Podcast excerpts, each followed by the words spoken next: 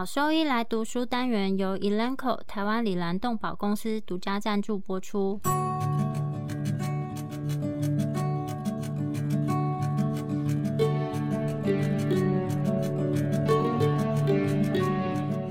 欢迎收听超级好兽医来读书，好读书，读书好，读好书，三日不读书，竞争一定输。眼睛太忙没时间念书，好兽医来读书，用说给你听。我是兽医师林哲宇 Steven，我是兽医师肖慧珍。在这边我们会挑选十个有趣的文章主题，用说的方式帮大家读书。每周一的中午十二点准时更新。兽医师来读书了。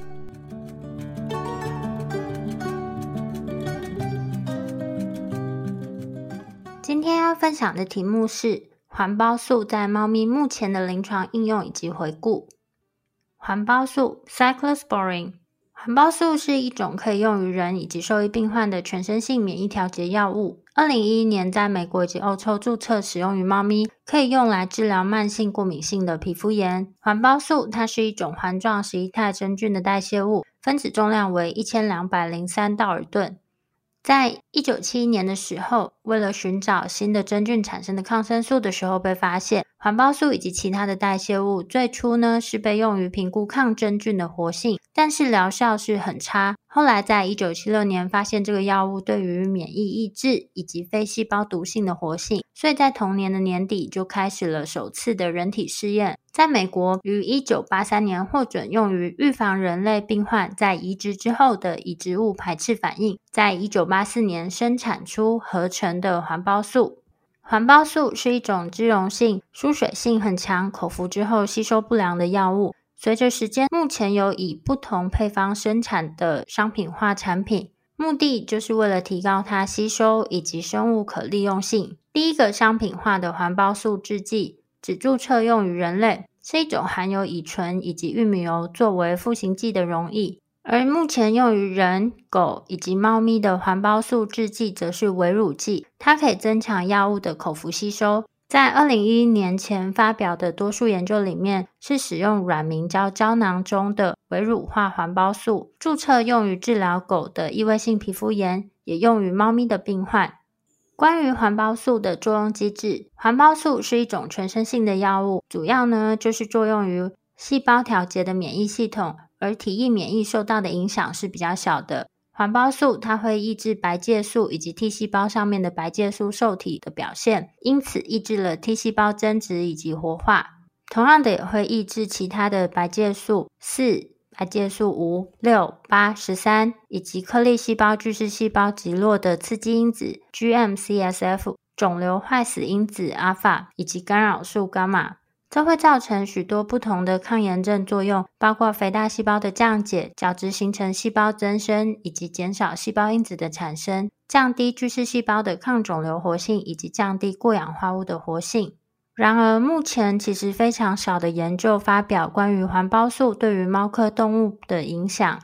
关于环孢素的药物动力学，在口服给药之后，微乳化的环孢素它通过被动扩散在肠道内被吸收，吸收的过程会受到肠细胞内的 P 糖蛋白的限制，作为外排帮谱的作用。在吸收之后，环孢素它会广泛分布，并且储存在皮肤以及脂肪组织，是一种非常亲脂的分子。在人跟狗当中，皮肤中的环孢素浓度会高于全血或是血浆中的浓度。环孢素主要在肝脏中透过细胞色素 P 四五零复合物的酵素进行代谢，在肾脏和肠道当中的代谢是很少的，主要在胆汁中排泄，在尿液中排泄的量很有限。在一篇以六只健康的猫研究静脉内以及口服给药后微乳化环孢素的药物动力学，在口服给药后七天，这个药物的生物可利用率为百分之二十九，在十四天之后则为百分之二十五。给予相同剂量的情况下，给药后的一到两小时会达到峰值的浓度，药物的消除半衰期为八点一九个小时。为了克服口服给药和吸收的问题，在猫咪的身上呢，则开始研究了口服溶液以及橄榄油中的环孢素局部眼部给药的方式。这两种配置的方式都显示出能够抑制体外淋巴细胞刺激的血液浓度。虽然这两种制剂它的峰值浓度差异很大，但是作者建议，当猫咪没有办法耐受口服给药的时候，局部的眼药给予环孢素可能可以作为一种替代途径。另外一个给药途径就是经皮给予。经皮给予的环孢素在猫咪则是吸收不良，而且没有办法达到治疗的浓度。并且在给予猫咪的过程中，也有可能会产生局部注射的反应。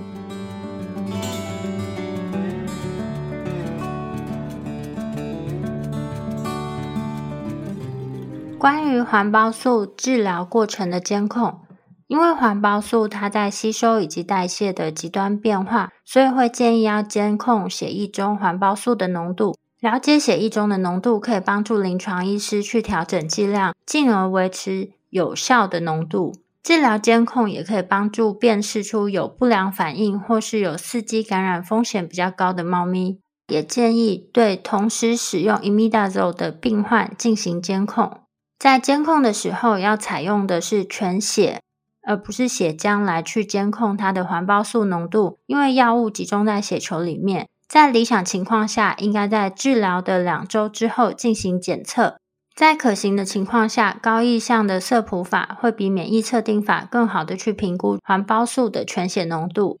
在早期研究当中，猫咪的已知病患每天两次使用环孢素，建议将剂量调整为十二小时血液钴浓度 （trough blood level） 的浓度维持在三百到五百每毫升纳克。钴浓度的定义 （trough level） 的定义呢，则是在下次给药之前，药物达到的最低浓度。因此，如果每天给一次环孢素，则会建议在给药后的二十四小时采集血液样本。因为接受测试的猫咪之间呢，它的血液钴浓度的差异是很大，所以有人会建议在给药后的两小时来去监控它血液中环孢素的浓度，也就是去监控它的峰值浓度，可能会更有助于去监控药物的浓度以及毒性。不过，目前针对猫咪它的治疗峰值浓度其实还没有被确定。另外，可惜的是，环孢素的临床疗效和血液钴浓度之间的相关性通常很差，因为环孢素集中在皮肤会比血液中达到更高的浓度。所以，目前的观点是，如果使用环孢素来治疗皮肤病的时候，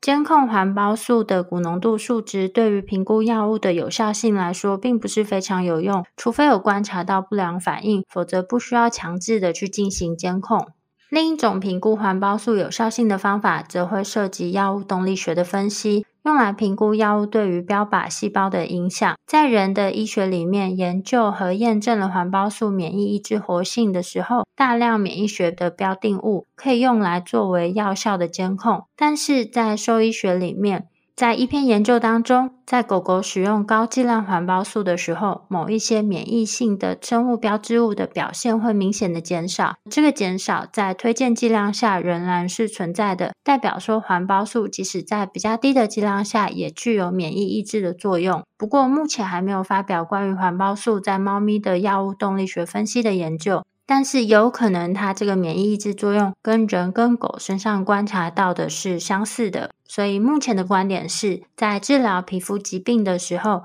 监控环孢素的钴浓度对于评估药物的疗效并不是特别有用。关于环孢素和其他药物的相互作用方面，环孢素它主要是经由细胞色素 P 四五零的酵素系统代谢。任何能够诱导或是抑制这些酵素的药物，都可能会增加或减少环孢素的代谢，进而降低或增加环孢素的血中浓度。环孢素也是 P 糖蛋白的基质和抑制剂。P 糖蛋白 （P glycoprotein） 它是一种外排的帮浦，能够保护血脑障壁不受潜在神经毒性药物的影响。环孢素同时也会和许多药物有交互作用，占人则是有八百五十三种药物都可能会跟环孢素有药物相互作用。关于环孢素和其他药物的相互作用到底有哪一些呢？它有列了一张表格，如果有兴趣的可以参考本篇文献。只是目前比较少有研究去专门解决猫科动物的这个相互作用的问题。目前环孢素已经被证明会和 ketoconazole 以及 itraconazole 相互作用。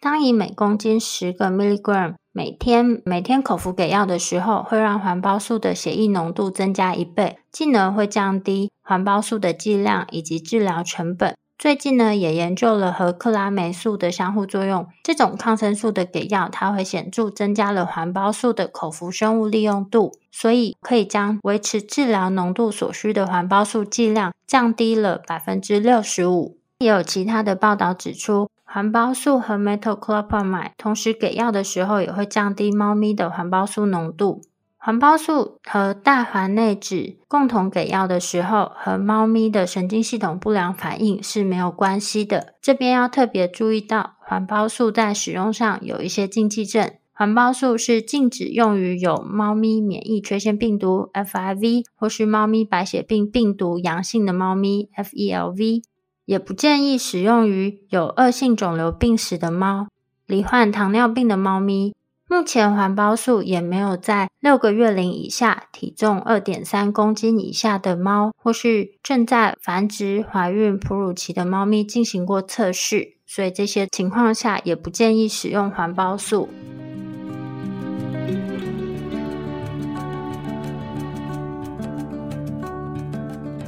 使用环孢素的不良反应或是副作用，当已推荐的每日剂量使用环孢素的时候。最常见的不良反应是胃肠道的副作用。在一项针对使用环孢素治疗的猫咪出现不良反应的研究里面指出，有百分之十二的猫咪会出现呕吐，百分之十六的猫咪出现软便或是腹泻。这些胃肠道的不良反应通常是暂时性的，多半会在治疗的最初几周之内就消失。有一些人会建议在环孢素给药之前的二十到三十分钟口服 metoclopramide 或是 Meropenem 或是给予冷冻胶囊的形式来预防胃肠道的不适，但是要记得，当合并使用 metoclopramide 的时候，可能会降低环孢素的浓度。在其他不同的研究里面指出，使用环孢素之后，有百分之二到百分之十的猫咪有可能会出现厌食症。厌食症其实就是猫咪一个非常严重的问题。因为有可能就会导致脂肪肝，有一些猫咪，大约百分之五到百分之十六的猫咪，它出现体重减轻的情况。在一些研究报告里面说明，有一些动物它在环孢素开始治疗的时候体重减轻，但是将环孢素的剂量降低之后，几个月内这些猫咪又恢复正常的体重。另外一个可能的不良反应副作用就是牙龈增生，不过这个在猫咪相对是比较少见。只是最近还是有研究指出，全身性的环孢素使用是牙龈增生的重要危险因素，因为有可能会致使猫咪产生急性大泡性的角膜病变。其他有提到的不良反应包括有多吃、多渴、多动症。或是多毛症、体重增加、出现牙结石、牙龈炎、中耳炎、炎症性肠病、尿路感染、白内障、甲状腺机能亢进，或是短暂性的排尿行为改变。不过，这些不良反应其实相对是很少见的，比较不太可能是直接因为环孢素所引起。当使用较高剂量，也就是高达正常剂量五倍的这个实验研究里面指出，实验的猫咪。有出现周边淋巴结肿大，那其中有一只猫咪死亡。这只死亡的猫咪，它环孢素的骨浓度非常高，而且它的骨髓细胞明显减少。在另一篇研究里面，接受肾脏移植的这个三只猫里面，同时给予环孢素以及类固醇，给予之后，这些猫咪出现了溶血性尿毒症症候群。在这三只猫里面的其中两个病例，环孢素被认为是诱发这个症候群的原因。关于环孢素的血液浓度，在大多数的研究里面，接受全身性环孢素治疗的猫咪，在研究前、研究中以及研究后，都接受了血液学以及生化检查，来确定说他们在血象上面是不是有什么比较显著的变化。在血象方面，虽然整体数值仍在正常的参考区间内，但是还是可以见到相对的白血球、淋巴球、嗜中性球或是嗜酸性球的减少症。在生化数值部分呢，虽然整体数值也是在正常的参考区间内，但是部分还是可以看到总胆红素、葡萄糖、尿素氮的轻微增加，LT、LKP 以及 albumin 的轻微降低。在刺激性，也就是机会性感染方面，因为环孢素本身是一种免疫抑制药物，所以在接受治疗的病患有可能会出现刺激感染。猫最常见到的这种伺机感染，则是弓形虫病。在一篇实验猫咪的研究里面，可以看到，当使用环孢素、类固醇或是安慰剂治疗的时候，都出现了猫咪疱疹病毒感染的再活化。只是在大多数出现猫疱疹病毒感染的这些临床症状的猫咪，绝大多数它们的症状都是轻微，而且是自限性的。只有一只环孢素血液浓度非常高的猫咪出现了严重的临床症状。相反的，环孢素本身可能有抗病毒的特性，目前已经被证明在体外实验中可以抑制受感染的细胞它 FIV 的产生以及凋亡。以及猫传染性腹膜炎冠状病毒的复制，针对三十三只只接受环孢素或是糖皮质类固醇治疗超过三个月的猫咪进行尿路感染的调查结果，结果显示这些治疗和泌尿道感染之间其实是没有关联性的。也有其他研究报道了关于接受环孢素治疗的猫咪许多其他的传染病，不过呢，这些传染病都是作为单个病例发生，所以没有办法确切的去证明说这些可能是和环孢素有关。这些传染病都是发生在采用不同剂量环孢素治疗的猫咪身上。另外要提醒的是，就是环孢素和弓形虫病，就是弓虫病之间的关系。通常会建议在开始免疫抑制治疗之前，针对这个弓虫病进行血清学的检验。不过，在一些研究里面证实，真正具有危险的猫咪，主要它们的感染的情况是没有感染弓虫的猫咪，它在治疗期间因为免疫抑制而感染了弓虫病。真正慢性感染的猫咪，似乎是相对比较没有风险。所以在开始环孢素治疗前，就对弓虫病进行血清学检测，不是一定是必须要做的。不过目前还是会建议，在采用环孢素治疗的猫咪，尽可能的让它们待在室内，并且避免喂食生肉，来避免这些猫咪在治疗的过程中感染到弓虫病。诺比加 atopica 动物专用环孢素。原厂微乳化剂型，身体可用率更好、更稳定，有效抑制异位性皮肤炎相关的炎症细胞和介质活性，不止止痒，更能治疗异位性皮肤炎。证实长期使用安全性，并获得国际动物过敏委员会最高推荐强度 A 级。治疗异位性皮肤炎，重建皮肤健康，就选诺皮佳。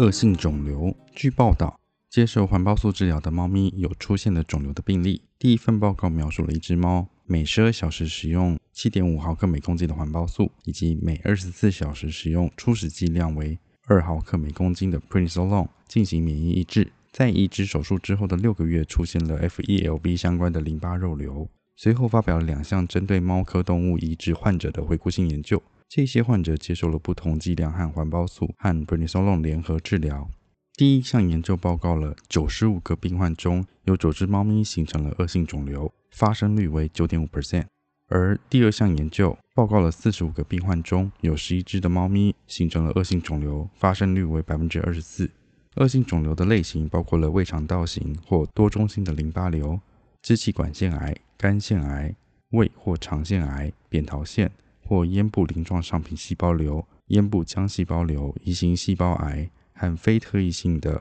恶性圆形细胞瘤等。作者观察到，接受移植手术的猫咪罹患恶性肿瘤的几率是对照组猫咪的六倍多，但环孢素的具体作用仍未确定。几项人类的研究也证实了移植手术之后恶性肿瘤的发病率是增加的。然而，与 azathioprine 相比，当患者使用环孢素进行免疫抑制的时候，并未证明有风险增加的情况。在使用建议剂量的环孢素治疗过敏或免疫介导疾病的猫咪中，恶性肿瘤似乎很少发生。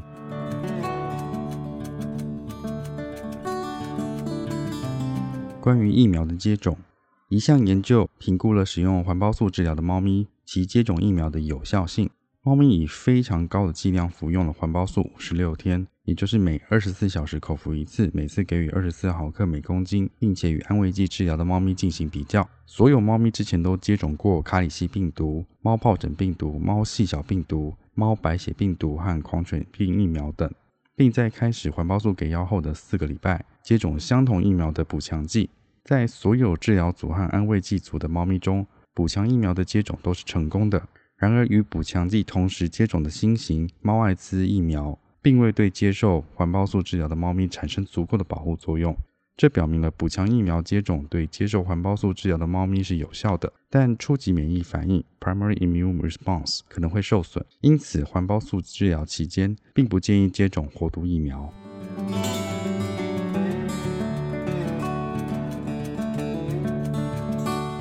关于临床上的使用。环孢素仅获准用于治疗猫咪的慢性过敏性皮肤炎。本评论中提到的所有其他用途均不在仿单治疗的范围之内。在一些环孢素仿单外使用的研究中，药物以不同的剂量给药，这将在相关的地方进行注明。环孢素可以与少量食物混合或直接喂食给猫咪。目前建议的治疗前检查包括了全血细胞计数、血液生化数值、尿液分析以及 FELV 和 FIV 的血清学检查。弓虫病的血清学检测则不是必须的，但可能会有所帮助，因为血清学阴性的猫咪可能会需要更仔细的管理，以防止治疗期间的感染。任何并发的感染都应在开始给予环孢素前进行治疗。环孢素治疗期间，应每六个月进行一次身体检查、体重监测、血液学和血液生化数值的检查等。慢性过敏性皮肤炎，许多研究报告了环孢素在慢性过敏性皮肤炎中的有效性。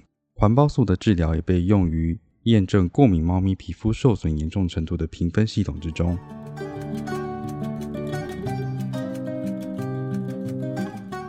天疱疮综合症 p a m p h i g u s Complex）。一九八九年发表了第一份关于在猫咪中以每二十四小时口服给予环孢素十五毫克每公斤治疗落叶型天疱疮的单一猫咪病例和红斑天疱疮的单一猫咪病例的报告。落叶型天疱疮的猫咪表现出部分和暂时的反应，而红斑天疱疮的猫咪则表现出完全消退并继续使用环孢素治疗。二零一二年的一项回顾性研究评估了环孢素在十五只患有落叶型天疱疮的猫咪中。作为辅助药物和唯一药物，并与 c r o m b u s o 相比较，所有使用每二十四小时口服给予五毫克每公斤环孢素治疗的猫咪，最终可以维持只使用环孢素，而糖皮质类固醇则一开始就没有使用，或者是可以停药的。在 c r o m b u s o 组中，只有六分之一的猫咪可以停止使用糖皮质类固醇。在落叶型天疱疮的猫咪中，环孢素似乎是一种很有光景的药物，不过目前仍需要进行对照的前瞻性研究，以确认这个药物的有效性。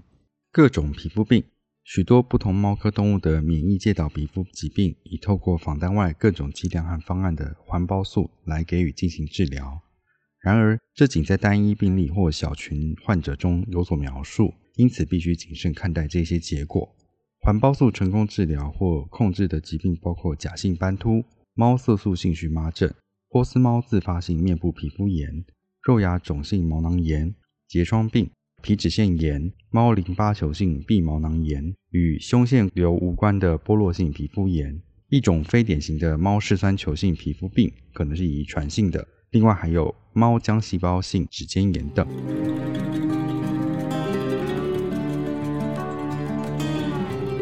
关于器官移植的部分，环孢素。被用于预防猫科动物器官移植患者的器官排斥反应已超过了二十五年。在一项使用古博鸡皮瓣作为同种异体移植物的实验研究中，六只猫咪接受了环孢素治疗，全血最低浓度为每毫升七百五十 nanogram，给药七十天，之后是每毫升五百 nanogram，给药三十天，与 prednisolone 每二十四小时口服零点五毫克每公斤联合使用。而其他六只猫咪则未接受治疗。在接受治疗的猫咪中，皮瓣存活了一百多天。未经治疗的猫咪移植物在两周内被排斥。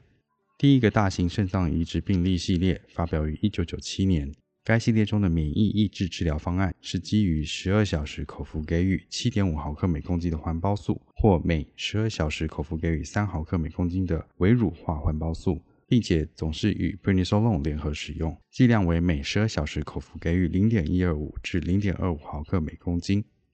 百分之七十一的猫咪从动物医院出院时都存活下来了。有八只猫咪在一年内死于免疫抑制相关的原因，例如感染或肿瘤性的疾病等。在第二个病例系列中，猫咪接受了环孢素的治疗，剂量能够将目标全血最低浓度维持在三百至五百 nanogram 每毫升。P r e d n i s o l o n 剂量为每十二小时口服给予零点二五毫克每公斤。百分之七十七点五的猫咪存活至出院，有百分之六十五的猫咪在术后六个月内仍然存活。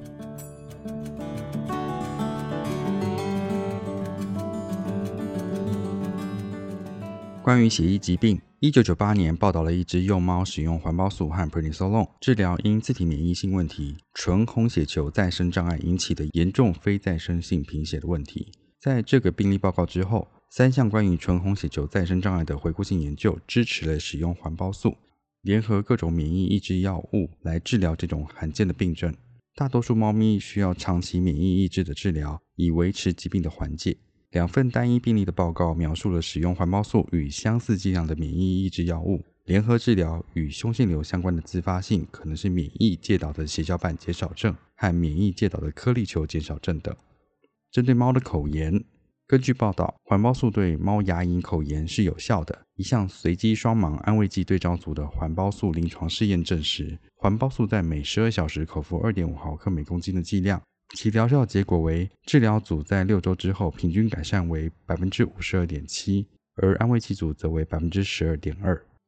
在猫气喘方面，关于使用环孢素治疗猫气喘的资讯非常少，而且互相矛盾。一项实验研究中，在抗原攻击之前，将环孢素给予实验室猪蛔虫致敏猫咪，最低浓度在五百和八百五十 nanogram 每毫升之间，能够抑制呼吸道的过度反应性、周边单核球中 IL-2 的产生、支气管肺泡灌洗液中嗜酸性颗粒球的增加以及呼吸道重塑。然而，第二项研究却表明，环孢素的给予不会抑制早期支气管收缩，也不会抑制实验室猪蛔虫致敏猫咪。在抗原刺激后发生的呼吸道平滑肌内的肥大细胞的脱颗粒作用。关于其他各种免疫介导的疾病，一份病例报告描述了在一只 FIV 和 FELV 阳性的猫咪受到慢性进行性多发性关节炎的影响，其每二十四小时使用二十五毫克每只猫的剂量进行环孢素治疗，则仅在第一个月需要合并使用 dexamethasone。而目前只有非正式的报告指出，环孢素可用于治疗猫咪的炎症性肠病 （IBD），预防药物的不良反应。根据报道，在患有各种肿瘤疾病的猫咪中，使用环孢素来控制化疗药物 docetaxel 引起的急性载体诱导的超敏反应 （acute carrier-induced hypersensitivity reaction）。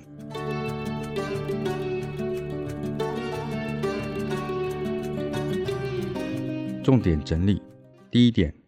环孢素是一种钙调神经磷酸酶抑制剂，对治疗猫咪的过敏性皮肤炎非常有效。它还被用于管理猫科动物的各种免疫介导疾病。尽管大多数疾病上缺乏前瞻性对照研究，但通常都得到非常有希望的结果。第二点，环孢素是安全的。最常报告的不良反应是胃肠道的不适，这通常是暂时的，并且可以自愈的。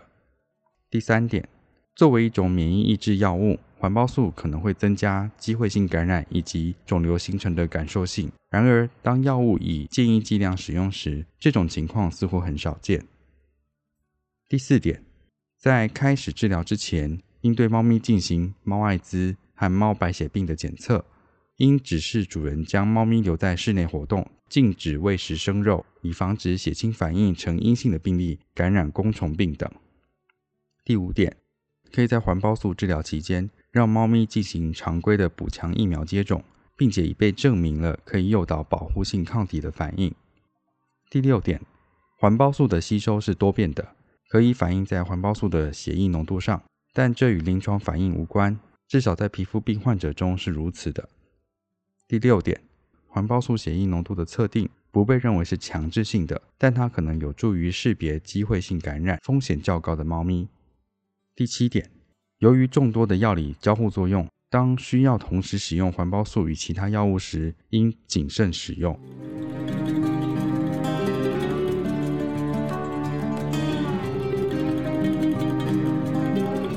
如果说对我们分享的内容有兴趣或是有疑问的话，都可以上我们的网站，我们的网址是 triple w 打 wondervet. com 打 t w 或是 Google 搜寻、FB 搜寻 Wondervet。超级好收益，都可以找到我们哦。那我们的 Podcast 呢，就是在 Spotify 和 Apple Podcast 上面都有我们的节目，可以记得上去订阅及分享。那今天节目就到这边喽，拜拜拜